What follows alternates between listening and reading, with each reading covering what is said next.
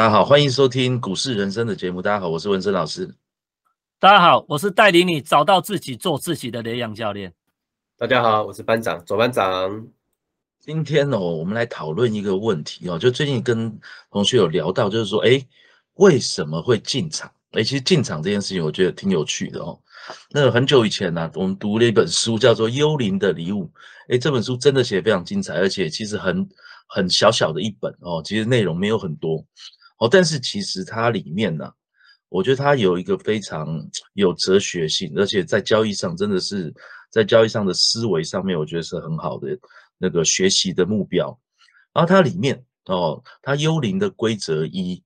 哦，他就提到叫做只持有正确的仓位，诶，这句话哦，坦白讲，我们在看这本书应该看了十来年了吧？哦，因为好像是九几年美国的论坛哦汇集成书的。OK，所以这十来年，其实我还是一直在思考说这句话哦，什么叫只持有正确的仓位？诶，梁教练，这个部分你有没有什么可以跟大家分享一下？哦冰神老师讲这个哈，就勾起我二零一一年的回忆哈。其实我那时候看到《幽灵的礼物》这本书，其实我也就是非常的深受它的吸引。其实它有三个规则的，只持有正确的仓位，正确的仓位加码才能获利，巨量是套现的时机。那我们今天就跟大家在分享，就是只持有正确的仓位这一句哈。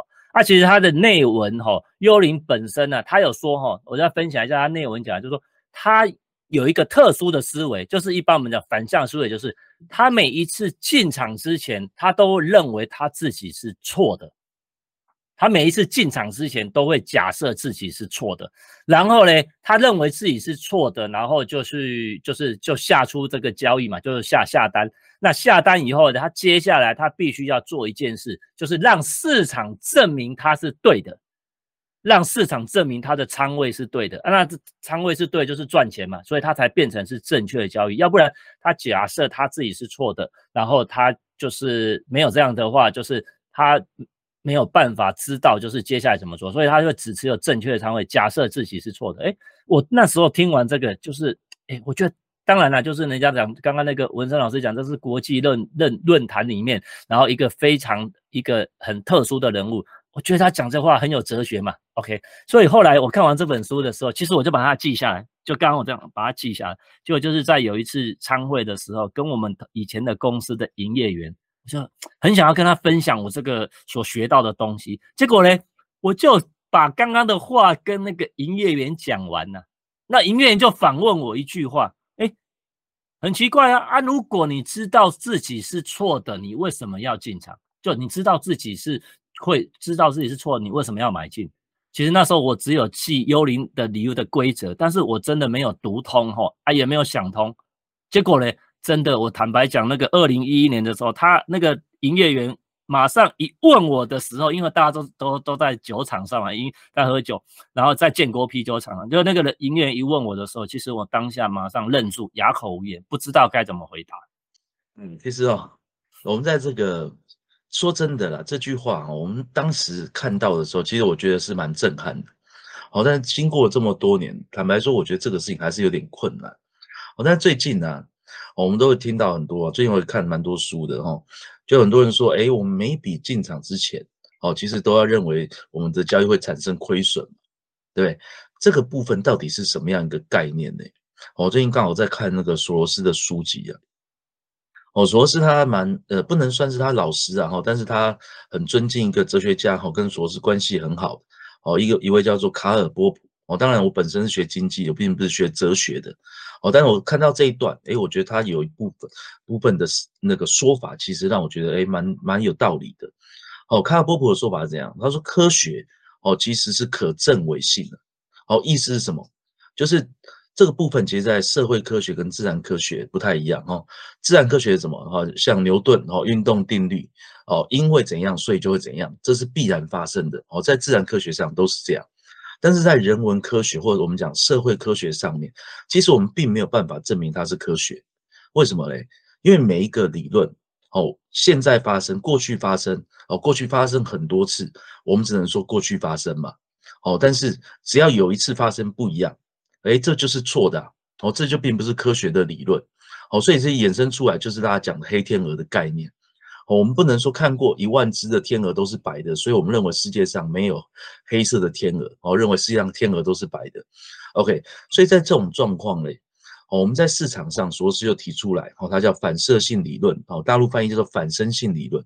其实只要市场上有我们会思考的参与者的时候，哦，就像自然科学当然都是东西嘛，但是只要进到市场、进到社会，哦，有会思考的参与者，其实市场就会因为市场的变化，因为参与者参与其中的思考不断的变化，所以市场也会产生一个不断的变化。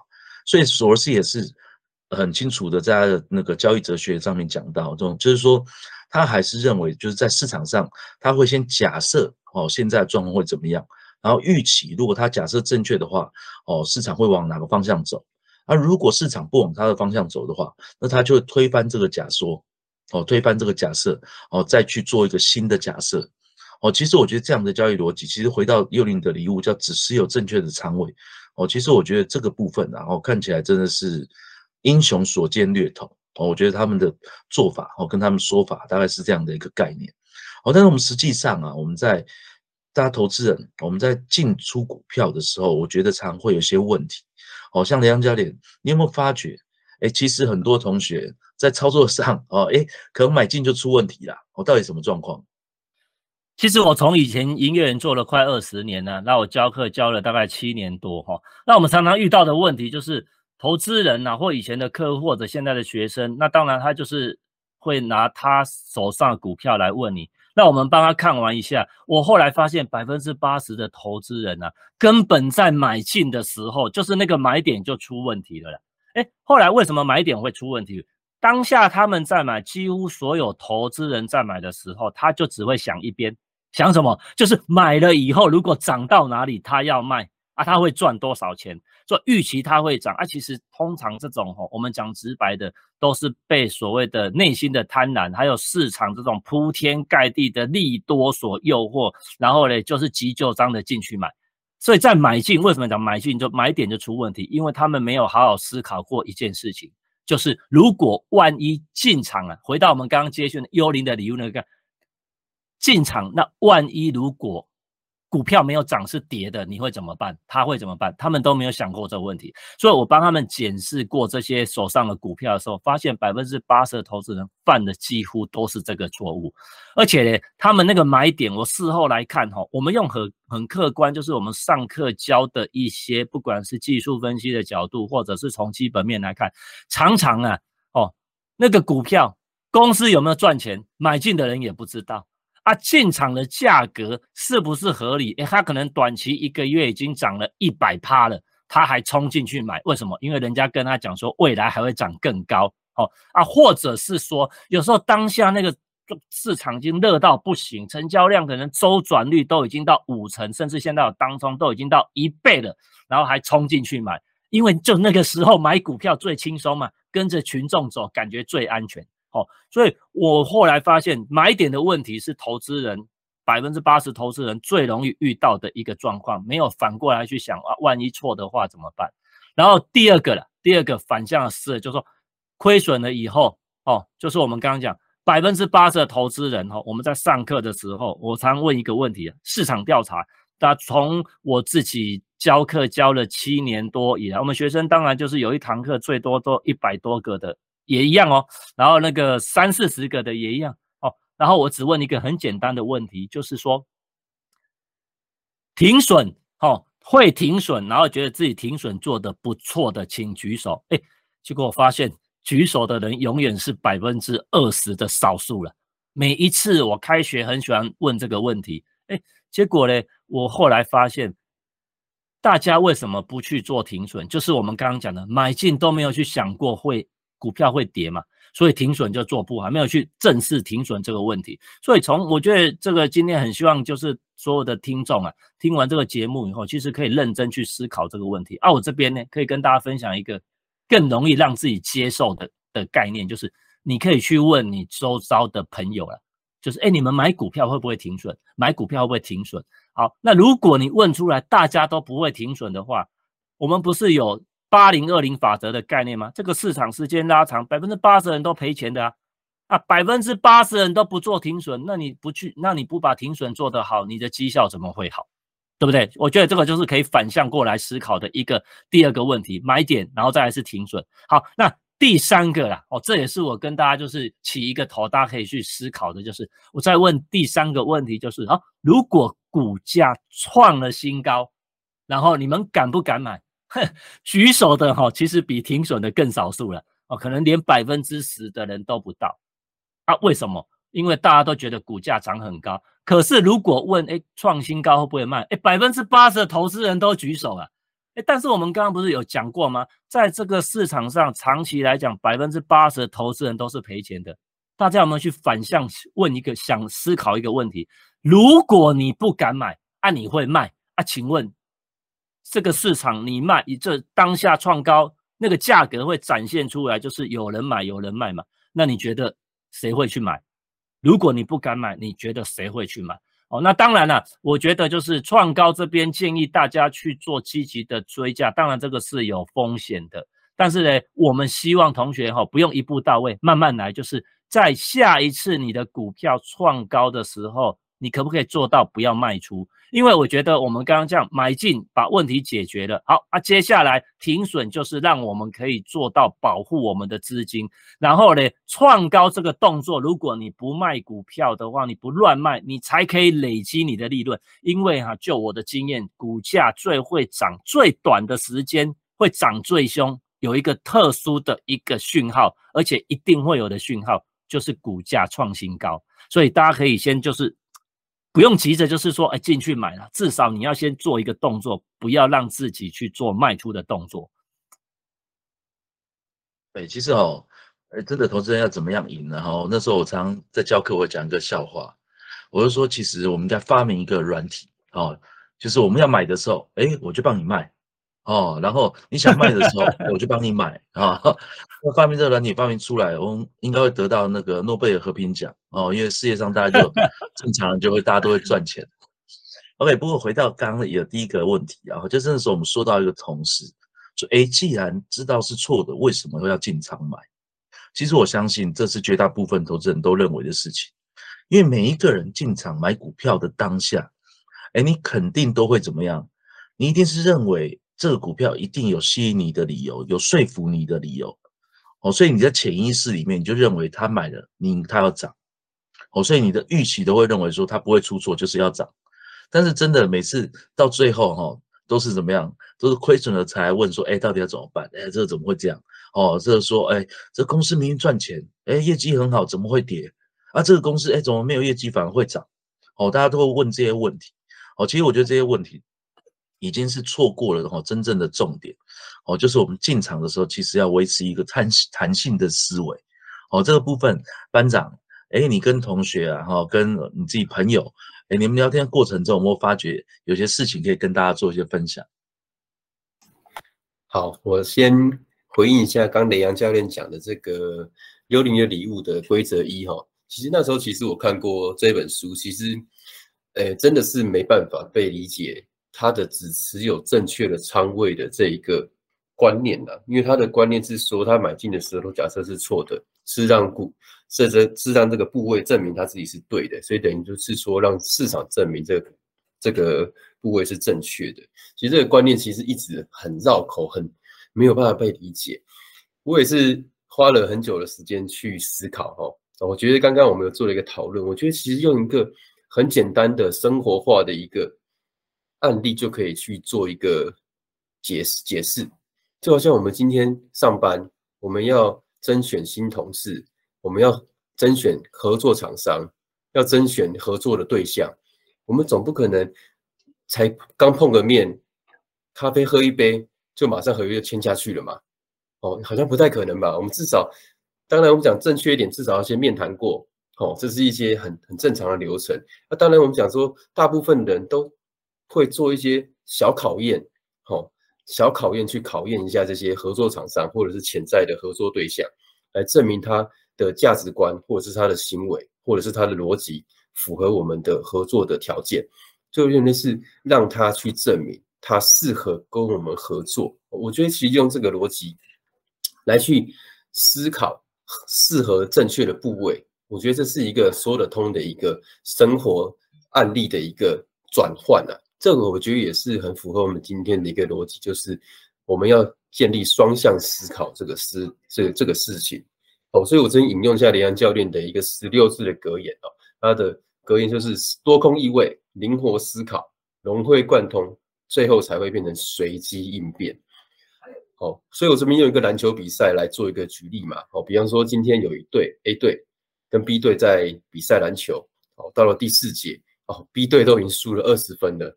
但结果最后十几分钟急起直追，哈，把这二十分钟追平了，哦，所以说大家就会去思考说，哇，那这样子是 A 队最后可能得胜的几率高，还是 B 队得胜的几率高？哦，其实我觉得这个可能大家可以思考一下，哦，A 队都已经领先二十分了，结果后面把这二十分全部失掉了，哦，但是 B 队之前已经输了二十分，结果后面急起直追，还可以把这个二十分拉平。哦，所以他其实，在气势上，或者在他们的策略上，可能都做了很大的改变，所以他们才有可能去米平这二十分的差距。哦，所以我觉得这个用这样子的思维逻辑去看，我们讲叫做多空意味这个思考，我觉得是很有帮助的。哦，所以说，所以说我这边也借用一下这个之前林阳教授教过我们借勇气的概念。其实我觉得这个多空思考的事情对我来说是很重要的。而且我希望大家同学知道，说我们今天要建立反向思考，不是为了反向而反向，我们就是要建立双向思考。我希望去让大家了解这个观念，我们是要具备正面，也要具备反面，两面的都要去思考，思考说这个事情对你或者对你的决策会有什么影响。我这边用我自己的案例来做一个说明哦。其实我很常会跟同学借勇气，好，就好像之前那个梁教练教大家的，他今天大事不好的时候，你就要跟其他的人借勇气，然后去让你去做出跟大家不一样的一个决定。当然，这个决定是要符合你自己的交易策略哦。就好像同学，同学很多同学都不愿意做创高停损这两件事情哦，所以说从早期我跟雷阳教练还有文胜老师学的时候，就把这个事情列为我的这个学习的叫标的。然后后来还有另外两个，也是透过同学的一个通过同学的一个反应，我就自己把它列为我自己的学习目标。第一个就是学习财务分析或者是财务的相关的那个记录，因为我很有感触的是，我们之前在社大的时候上课。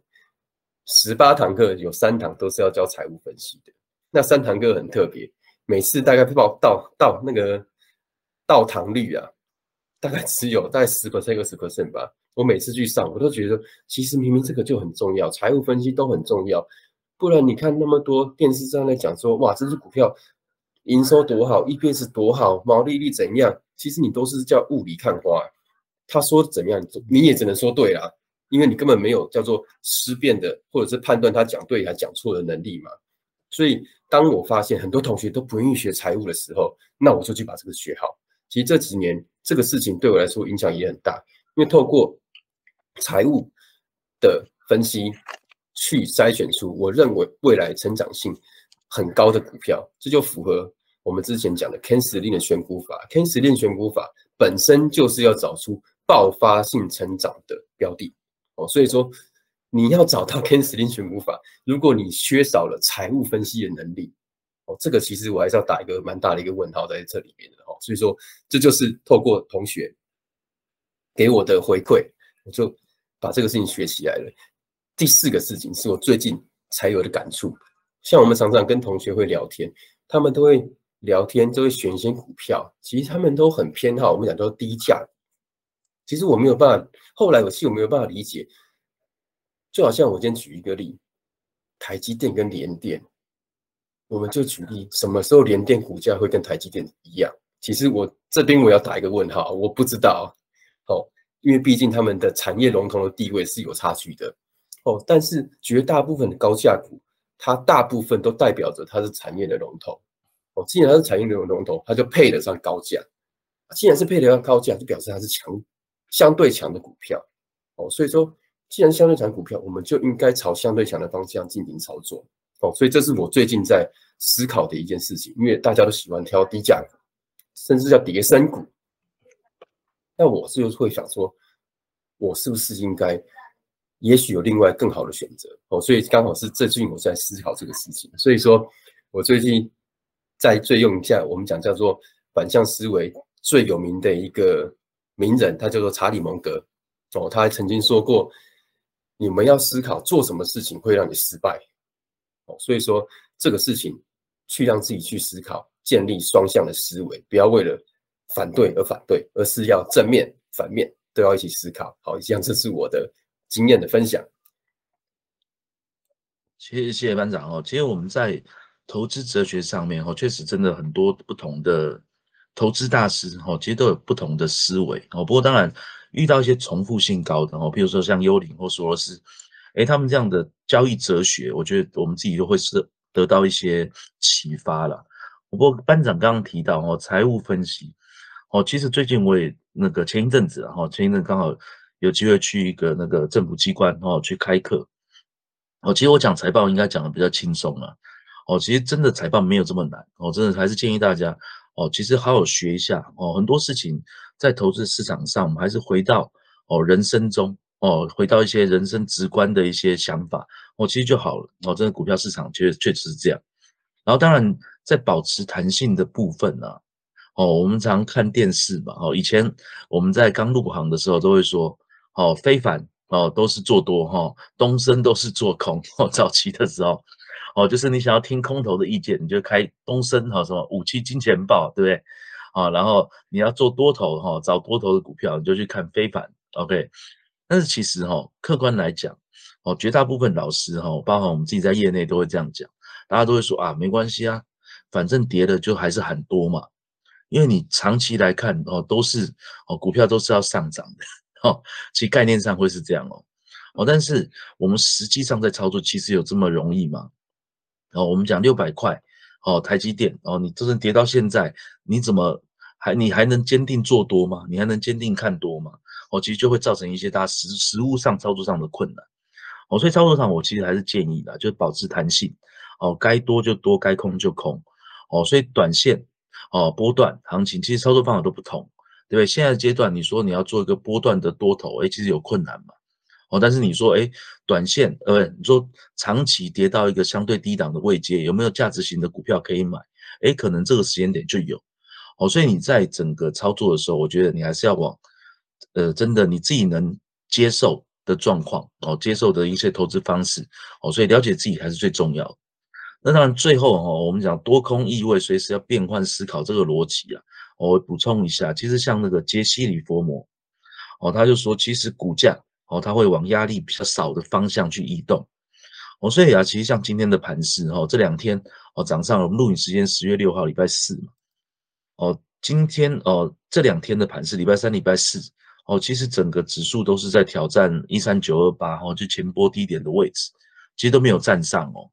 哦，其实，在这种状况，其实客观来讲，我就是比较偏空思考哦，因为它有两天的机会要挑战，都上不去，对不对？那当然，如果今天晚上，哎，美股换又很好，哦，明天碰一下跳空站上去，哦，那可能思考方法会不一样，哦，所以其实我们重点啊，我们真的在建立我们的交易逻辑的时候，哦，其实我们会说，哦，其实什么时候都可以操作，哦，重点你有没有自己的交易系统，哦，这才是最关键的。哦，所以我们把各种的知识，然后都要多听我们的节目嘛。哦，我们把一些心法，哦，或者是一些方法，哦，融会贯通，哦，接着去上哦雷阳教练的课。哦，我们把这些融会贯通之后，就会无招胜有招啊。哦，真的在市场上才能悠游自在。哈，那个这叫什么？无入而不自得。哈，最后用个成语，然后跟大家做个结尾。OK，感谢大家今天的收听，谢谢大家。好，谢谢大家，拜拜。